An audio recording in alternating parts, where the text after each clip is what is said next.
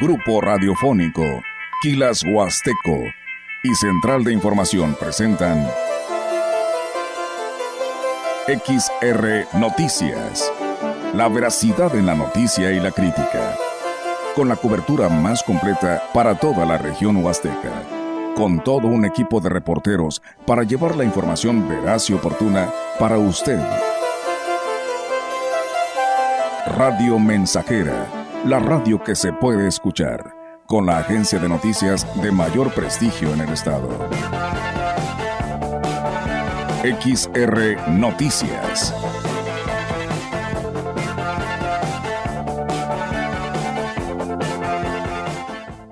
¿Qué tal, eh, Miguel? Muy buenas tardes. Buenas tardes a todo nuestro auditorio de Radio Mensajera. Bienvenidos sean a, este espacio de noticias que tenemos para todos ustedes, como todos los días. Y pues muchas gracias, eh, Miguel, por estar aquí con nosotros también, acompañándonos para dar a conocer toda la información. Efectivamente, tenemos notas bastante importantes para este día y vamos a continuar Sí. Vamos a dar inicio. Sí, así es, de Miguel. Vamos a arrancar en esta eh, tarde aquí con información que tenemos, porque hoy tenemos invitada aquí en la cabina para quienes ya nos siguen en nuestras redes sociales. Pues bueno, tenemos la oportunidad en esta tarde de saludar a la diputada Gabriela, que hoy está aquí con nosotros y la verdad nos da muchísimo gusto que nos acompañe hoy aquí en la estación hermana, porque anda de visita acá en nuestra región. Sabemos que siempre anda eh, en en, todos los distritos, ¿verdad? En todos los municipios, porque usted es plurinominal, ¿verdad, diputada? Entonces ella comprende, pues, todo el Estado potosino, el estar de cerca con los ciudadanos y el cual nos da mucho gusto que hoy nos acompañe, diputada, pues bienvenida a este espacio de noticias. Gracias, Olga. Oye, pues sí, sí, soy diputada plurinominal, pero debo de decir que soy diputada gracias a los huastecos. Entonces, realmente... Fue donde obtuvo mayoría, ¿verdad? Entonces, realmente, este, pues, debo de decirlo, que mi compromiso y mi corazón pues está este, con la Huasteca Potosina y, la verdad es que muchas de las iniciativas y de sobre todo los puntos de acuerdo eh, que he metido en el Congreso desde un principio han sido respondiendo a las necesidades que me han hecho saber pues la gente que, que, está en nuestro proyecto. Entonces, por ejemplo, hemos trabajado esta parte de los certificados, es que es bien importante. Ahorita que hicimos la consulta a personas con discapacidad, de hecho ayer en el grupo, que en un grupo que estábamos, eh, que tenemos inclusive del Parlamento de Mujeres, estaban diciendo que no podían accesar a los, a los, a los certificados de discapacidad que te permiten que puedas accesar a la beca de bienestar para personas con discapacidad y es un gran tema porque solo los da el CRE en San Luis y sabemos que hay gente de, acá de la Huasteca, de comunidades que bueno, que les es imposible de tener la lana para poder este, trasladarse a San Luis. Entonces uno de los, de los primeritos puntos de acuerdo que metí fue inclusive ese, que pudieran hacerse brigadas. Todavía sigo trabajando en esa parte con el DIF y la Secretaría de Salud, este, para que puedan eh, porque antes hasta en los DIF municipales se permitía, ahorita me dicen que ya no. Entonces, ese es un tema en el que estamos atorados. Yo como presido la Comisión de Derechos Humanos, este, y pues bueno, al final a mí me toca ver también por todos los grupos vulnerables y creo que es parte de mi agenda legislativa que también he estado trabajando. Ahorita como se todo se va a consulta, estamos trabajando con, la ley de cuidadoras que también les he platicado en varias ocasiones, que ahorita metí una, una de hecho una reforma constitucional al octavo y doceavo para que ya el, el trabajo doméstico y de cuidados no remunerado ya sea contemplado. Ese va a ser como la antesala para poder meter la ley, que también ya metí la iniciativa completa, nueva, sería el primer estado en contar con una, una ley de este tipo, que habla de eh, pues el sistema estatal de cuidados, lo que yo siempre les vengo diciendo y aquí en la Huasteca me he topado con mucha gente que literalmente 24/7 se la pasa cuidando a una persona con discapacidad, es decir, que es un cuidador primario, es decir, que esta persona no subsiste sin el cuidado de la otra, entonces pues realmente se convierten en coauxiliares de salud y están haciendo una función función que el, el Estado debiera hacer. Entonces, si, el, si no lo está haciendo el Estado y lo está haciendo la gente, el Estado debe de impulsar políticas públicas para poder ayudar a estas gentes, a estas cuidadoras que, fíjate que estadísticamente acaban enfermándose más las cuidadoras que a veces el enfermo y también, pues yo que estoy muy cerca de los colectivos, pues también la angustia de la mamá de decir, el día que yo falte, ¿quién va a cuidar a mi hijo? De verdad, eh, eh, es un tema también de género eh, fíjate que pasa que, que, por lo general como que dicen, eh, le toca, este, ya mi mamá está enferma, pues mi hermana, ¿no? Este, a la mujer de la casa le toca. Es como un tema también muy, muy cultural, muy de, de, todavía del machismo arraigado que tenemos en el país, en, en, que pues dan por sentado que la mujer es la que tiene que cuidar. Entonces, pues eh, yo sé que aquí en la Huasteca me he topado con, con muchas de ellas, decirles también, ¿no? decirte que algo que he aprendido, y lo comentaba inclusive en la mañana, que he estado muy cerca de los colectivos. Y el otro día, justo antier, estaba leyendo una nota, no sé si la vieron, donde decía que estaba bajando tristemente en el país esta parte de la asociación, que es lo que también hace contrapesos al gobierno. Eh, es importante que la sociedad civil se agrupe, se, se, se, se, creen estas asociaciones, estas organizaciones no gubernamentales, estos colectivos. De repente oímos colectivos y es de que, ay, vienen a hacer, ¿no? Este desastre, ya iba a decir una maldición, pero estamos aquí en, yo ya me iban a vetar, qué barbaridad, me controlé, me controlé. Pero, este, pero de verdad, las tenemos, yo que ahora trabajo de la mano con ellas, porque ellas es la, eh, los colectivos son los que, vi, las que viven la situación. Entonces, eh, ahora que estoy muy cerca, de verdad que hasta hablaba con mi equipo de trabajo y dije, una de mis estrategias va a ser empezar a impulsar a que la sociedad decida agruparse. Porque no es lo mismo que vayas tú con tu tema del deporte, de que necesitan canchas para los niños, que una mujer a que vayan 100, 50, 80 y digan, necesitamos impulsar el deporte, ¿por qué queremos prevenir adicciones, ta, ta, ta, ta, ta, ta? Y entonces nos hacen actuar. La realidad es que esos colectivos, sí. yo les agradezco, ¿eh? porque créeme que muchos de ellos han llegado así que casi que a, a mentarme la mouse.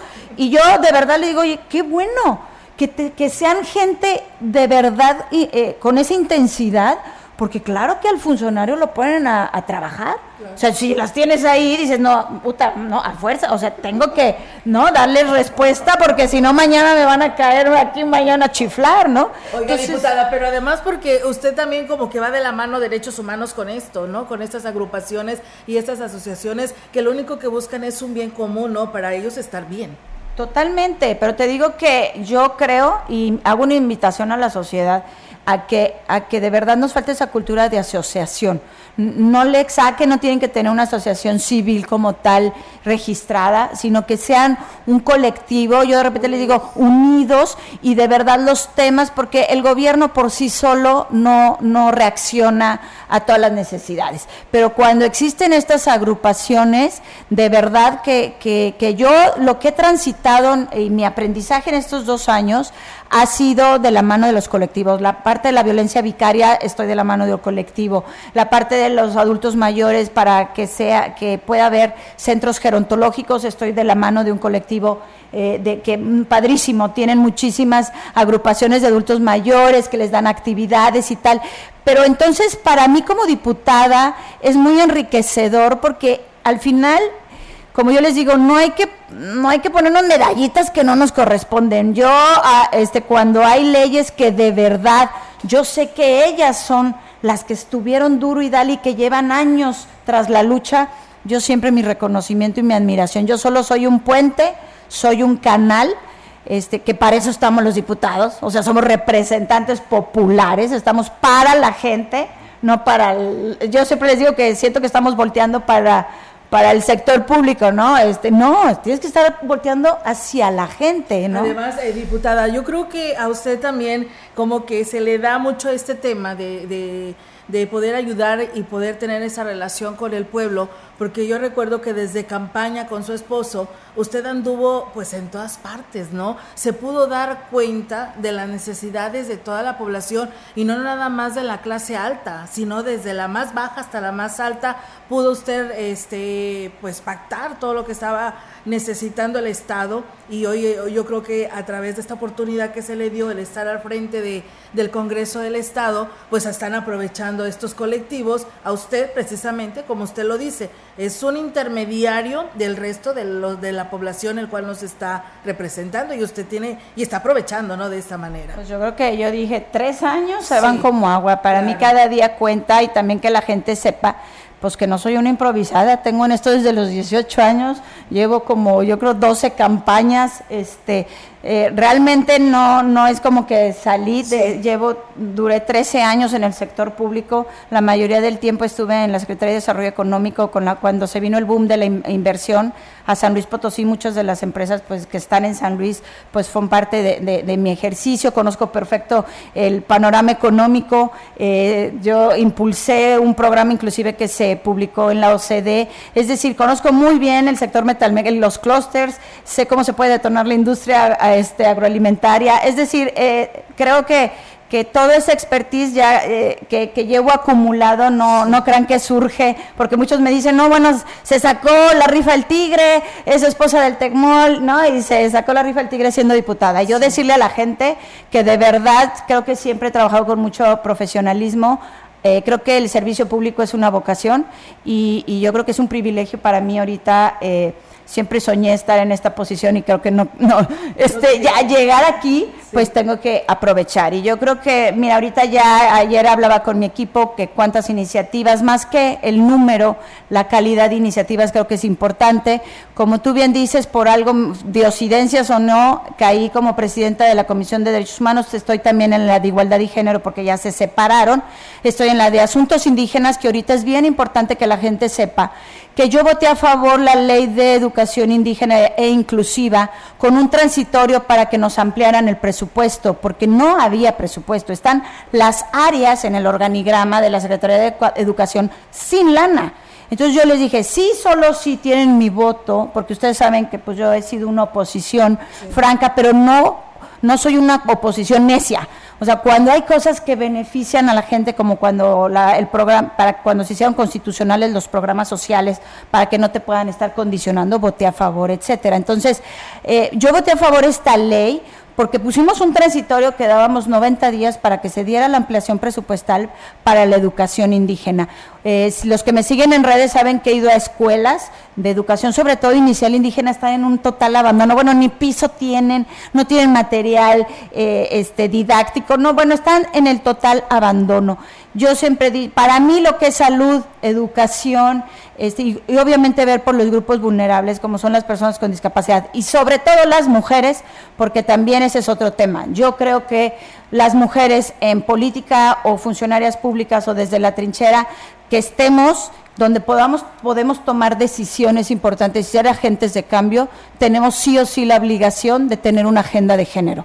Eh, estamos aquí y ya estamos y yo sí creo que tenemos que abonar para, por eso yo tengo de mis 58 iniciativas, yo creo el 50% han sido referentes a la violencia, a inclusive eh, eh, voy avanzada en el tema de, de, una agenda de infancias, este, ya se hizo un agravante para feminicidios para niñas, eh, etcétera. Creo que es parte de nuestra obligación como mujer en política. Y el segundo este, creo que es bien importante que las mujeres en política inspiremos a otras mujeres a que quieran participar en política, porque ya por ley tenemos que ser, tiene que haber paridad. Y ahora, este, pues también luego les digo, luego no quieren participar, eh, decirles que claro que es un reto, sigue habiendo club de Toby, sigue habiendo toma de decisiones este, en las cúpulas, pero yo creo que las, necesitamos mujeres valientes en nuestro estado que quieran entrar, que quieran trabajar por su estado, por su país y por el futuro de nuestras familias, que creo que eso es lo que luego aportamos, como esa sensibilidad que tenemos las madres, porque pues, pues queremos que nuestros hijos vivan en un estado con mucho más igualdad, con mucho más respeto, con mucho más oportunidades, con mucho más, este, menos necesidades, ¿no? Entonces, pues yo creo que eso nos hace también ser un poco más intuitivas. Muy bien, diputada, pues qué interesante todo este trabajo que siempre nos sorprende de todo lo que hace en el Congreso del Estado y qué bueno que sea la oportunidad de estar en los micrófonos para poder llegar a todas estas personas que nos escuchan. Por aquí nos dicen, este, ya hablando del tema de salud, nos dicen que sería muy importante que se lleve eh, este comentario para ver qué se puede hacer en el tema de salud en el Hospital General de Ciudad Valles y que ahora es IMSS Bienestar, se requiere de más especialistas, de medicamentos que no están teniendo de que los equipos estén en buenas condiciones y en el IMSS, en el Instituto Mexicano de Seguro Social, que pues se tenga médicos especialistas porque pues después llegan y te dicen que pues no hay médico y te programan de aquí a diciembre la atención y mientras ya te moriste o ya se te, te complicó tu enfermedad. Eso es lo que quieren que se lleve de tarea, diputada, y que la próxima nos traiga una respuesta al respecto cuentan con eso. Decirles que literalmente yo creo que en la semana uno que entré como diputada, mi primer exhorto fue justamente a los servicios de salud para que estuvieran los eh, eh, centros de salud abiertos con medicamentos, con doctores. Eh, me he reunido en mesas de trabajo igual para que las brigadas médicas donde vienen especialistas y otro tipo de medicamentos que se requieren se continúen. Me dicen que vienen, les digo que no. le pido mucho a la gente que participe en mis redes. Gabriela Martínez Lárraga, yo ahí les pongo, a ver, dime, ah, ¿está la brigada yendo a tu comunidad? Sí o no porque si no me ayudan ustedes como sociedad a denunciar para que se refleje realmente la realidad, pues obviamente allá las autoridades me dicen que sí, que sí se está haciendo, que vienen cada tanto, que sí hay medicamento, que sí hay. Cuando yo lo he visto, yo he acompañado a gente que está esperando dos, tres semanas a que sus familiares afuera estén juntando la lana para poder tener el material para una cirugía. O sea, es, yo insisto y como presidenta también de la Comisión de Derechos Humanos siempre he dicho, el derecho a la salud es un derecho humano fundamental que el Estado sí o sí debe de garantizar, o sea, no es cuestionable, tendría que ser la prioridad eh, en este Estado y yo... Eh, oportunidad que tengo, oportunidad que me siento en la, en la Comisión de Salud, porque no pertenezco a ella, pero ahí me tienen, seguiré siendo su voz y seguiré insistiendo en que realmente la salud debe de ser una, la educación y la salud deben de ser una prioridad en este Estado. Entonces cuentan con, con eso de mi parte. Muy bien, eh, diputada, ¿y qué respuesta nos da de aquella información que usted sacó precisamente de Ébano en el tema educativo de esta escuela que estaba ya abandonada? No, pues eh, yo creo que de ahí de, de, visibilizar este tipo de, escuelas es por lo mismo, eh, lo hago como una antesala porque sabía que venía ahora el presupuesto para la, educación este, indígena. Entonces, pues no, los diputados no nos podemos quedar nada más en legislar, tenemos que darle seguimiento. Entonces, justo en la Comisión de Asuntos Indígenas, que también formo parte, autorizamos esta semana, eh, digo, aprobamos, votamos a favor de que se mandara ya un oficio a la Secretaría de Educación para que nos informen de cuánto presupuesto ya está asignado, qué avances llevan y cuando, este, pues que nos den realmente el informe con claridad, porque luego nada más me contestan evasivas, pero lo que quiero es saber bien eh, cómo van a empezar a aplicar este presupuesto, sobre todo en la educación indígena, este, que, que es la que pues está en total, total abandono. Así es, diputada. Y bueno, las personas que nos escuchan, nos ven eh, a través de nuestras redes sociales,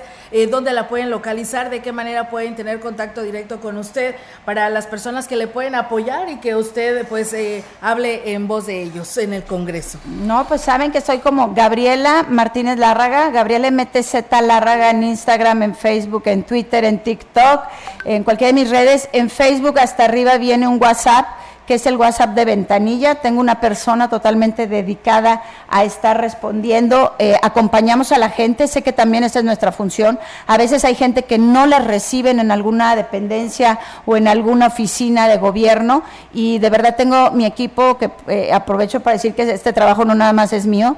El Chapis Team siempre está dispuesto, acompañamos a las personas, las llevamos, esperamos a que las atiendan y siempre estamos muy atentos de poder desde nuestra, yo creo que a veces con una llamada uno puede destrabar cuando, cuando hay algo que alguien pues a lo mejor ni los pelan o no lo reciben y yo creo que eso es también un, para eso sirve el poder y no para andarnos este, sintiendo wow, sino el poder para servir y que realmente podamos abrirle las puertas a la gente. Así que saben que si ustedes mandan un WhatsApp a ventanilla serán, van a ser escuchados y a mí todos me los reportan a diario. Muy bien, pues muy bien, diputada. Dice buenas tardes, aprovechando la experiencia de la diputada, que aplique ese conocimiento para que también pues desarrolle el potencial en la Huasteca, no nada más en el turismo. Así lo dice. No, pues creo que tienen, tiene razón. Yo creo, bueno, hay vocaciones, decirles que cada región tiene una, una, vocación porque tienes que ir desarrollando inclusive, tienes que ir de la mano inclusive de la educación, o sea, de toda la oferta educativa que brinda cada una de, las ciudades y las regiones. Entonces, eh, eh yo creo que el turismo sigue siendo un sector sumamente rentable, pero yo creo que tendríamos que ir cerrando, este, traer otro, empresas eh, turísticas de, mayor nivel para poder atraer otro tipo de turismo que, deje mayor derrama económica y de la mano ir capacitando, porque creo que también falta esta parte de atención al cliente. Y es así como se va conformando como de manera integral este tipo como de clústeres y el clúster de servicio y de atención al cliente, pues se tienen que tener aquí universidades, eh, carreras que estén dirigidas específicamente a este sector turístico, que créanme que hay países que viven de eso, o sea, no, no minimicen el hecho de que sé que está la parte también de los seres humanos. Entonces, estoy rescatando también ciertos programas, eh, haciendo exhortos para que retomemos programas también del campo. Uno es el, también el platanero que me han pedido en, en, la zona de Axla y ahorita de hecho estamos preparando un punto de acuerdo para poder solicitar también a la Secretaría de, de, Agricultura que retomemos ese tipo de programas. Entonces, créanme que tengo claro que también hay que generar oportunidades. Yo voy más en el tema de emprendimiento, oportunidades, más que la dádiva, y ha sido, eh, pues estoy en, todas las comisiones en las que estoy impulsando ese tipo de, exhortos eh, eh, e iniciativas para detonar estos sectores económicos de los que habla esta persona. Muy bien, diputada. Y bueno, y además, eh, pues a ella le encanta esto de las mujeres emprendedoras. Miren tan solo el vestido que hoy luce la diputada, quienes nos ven en redes sociales, muy acorde a las artesanas de nuestra región huasteca, ¿verdad, diputada? ¿Esto dónde lo compró? A ver, díganos. Este no, aparte ah. me los regalan. Ah, se los Me regalaron en campaña muchos sombreros, muchos vestidos que les agradezco de corazón, este de verdad. Este me lo regalaron. Tengo muchos vestidos que, que me han regalado, que me encanta portarlos. Este, fíjate, justo estábamos metiendo una iniciativa que mandó el Senado para que eh, vayan gente de lenguas eh, eh, indígenas a, a hablar este, antes de iniciar el pleno. Este, que van a abrir el pleno en, hablando en sus lenguas originarias sobre varios temas, hablando de... Y esto, pues yo siempre he dicho que hay que sentirnos súper orgullosos, pero no nada más de dientes para afuera, pues hay que portarlo, hay que presumirlo. Este, Porque le han de preguntar, ¿dónde lo compraste? A ver, todo el mundo me pregunta y les digo, si los venden aquí en la carreterita, pero no se atreven a ponérselos. Yo les digo, oye, ¿sabes qué? No, ah, cuando, pero, qué bien pero cuando va uno a otro país, ¿no? Ahí vienes cargando todo, entonces yo les digo que parte también de eso, este, no, eh, a veces me dicen, no, lo hace porque quiere likes, y no, la, aparte está refresco, aquí hace un calorón, así que yo vengo muy, muy a gusto con mi vestido y la verdad que es parte de también inspirar y transmitir eso, lo que yo digo de dignificar, porque nuestra cultura es tan hermosa y tan rica, pues tenemos que presumirlo por todo lo alto. Mira, tengo una bolsa, a también déjense las enseño, porque tengo varias, pero esta me la han chulado mucho porque es de piel y está bordada. Entonces, está hermosa. ¿eh? Tengo otra que tiene en agua que ya me han pedido. No, ya voy a poner mi negocio de artesanías en, San Luis, porque hablando de emprender, este, yo creo que ahí está el negocio. Pero decirles que se sientan muy orgullosos, ahorita que me escuchan en la Huasteca, de verdad siéntanse muy orgullosos de portar de su cultura, de su sabiduría, de su amor por la tierra, de, eh, de verdad, este, yo he aprendido mucho, no soy experta, ojalá supiera todo lo que ellos saben, pero, eh, pero de verdad yo creo que cuando un Estado tiene identidad y se enamora, yo siempre les digo que soy patriota, no sé si en, la otra vida fui, bueno, tengo este, tíos generales, el general Larra, tengo dos tíos generales y dice mi mamá que de ahí saqué lo revolucionaria, pero yo creo que sí, amo mi bandera, amo mi país, amo mi Estado. Y yo creo que cuando amas eh, tu Estado, tus raíces, tienes que salir a darlo todo, porque sabes que somos una cadenita. De mí depende alguien más, alguien más, alguien más. Entonces, pues esa es mi manera de, pues, pensar, lo digo genuinamente y, y, pues bueno, yo hago lo mejor que puedo, lo hago con mucho compromiso, con mucho cariño y decirles que, que estoy a sus órdenes. Hoy vamos a tener un café con la Chapis a las 6 de la tarde. Oye, pensé que iban a ser 5, ya vamos más de 150. Ahorita me encontré en la del Oxxo, la cajera me dijo, Chapis, nos vemos en la tarde. Esto ya se salió de control. Yo creo que vamos a estar en la calle, mi Vicky, porque ya en la cochera no vamos a caber. hoy a qué hora? Hoy a las 6 de la tarde, ahí en Lobrer, ahí en mis redes viene la dirección porque los quiero conocer. Tengo muchos fans, este, gente que me sigue, que me ha apoyado, este, y no los conozco físicamente. Vamos a, ir a, tomar un cafecito. Café y pan, ¿eh? No, no, vayan a pensar que va a haber más mesero y nada. Es que yo dije café y pan. O sea, no, no, no se comprometía más. No me comprometía más. Bueno, y squeeze, porque una me puso café que calor, le dije, bueno, te voy a tener squeeze, pero fuera de eso, no, no, no, no tampoco. Eh, es nada más para estar, es calle 30 de mayo, 107, entre Escondría y Juárez, aquí en la, en la colonia obrera, ahí a las 6 de la tarde, quien llegue, es para, para escucharlos. Yo creo que este ejercicio es para conocerlos, no es, no crean que me voy a poner a echar un discurso, un meeting, es para que nos conozcamos, me sientan cercana. con la chapis. Ah, sí, pero mira, empezamos, yo dije van a ir cinco seres y ya vamos en, no, ya vamos en 150, pero todas son bienvenidas. Muy bien, diputada, pues eh, que sigan los éxitos, todo sea por el bien de San Luis Potosí, que es lo que más nos importa, y pues bienvenida a este espacio, a la Huasteca Potosina, y pues siempre es un gusto tenerla con nosotros. Te agradezco muchísimo y síganme, Gabriela Martínez Larga, para que estén enterados. Yo creo que entre más informados estemos, mucho mejor. Les mando un abrazo y que tengan un excelentísimo día. Gracias, diputada. Igualmente, usted, excelente fin de semana. Amigos del auditorio, ella fue la diputada Gabriela Martínez Lárraga, eh, quien está en el Congreso del Estado y que hoy nos acompañó aquí en este espacio de Radio Mensajera. El contacto directo 481-38-20052, 481-113-9890. XR Noticias. Síguenos en nuestras redes sociales, Facebook, Instagram, Twitter, Spotify y en grupo radiofónico kilashuasteco.com.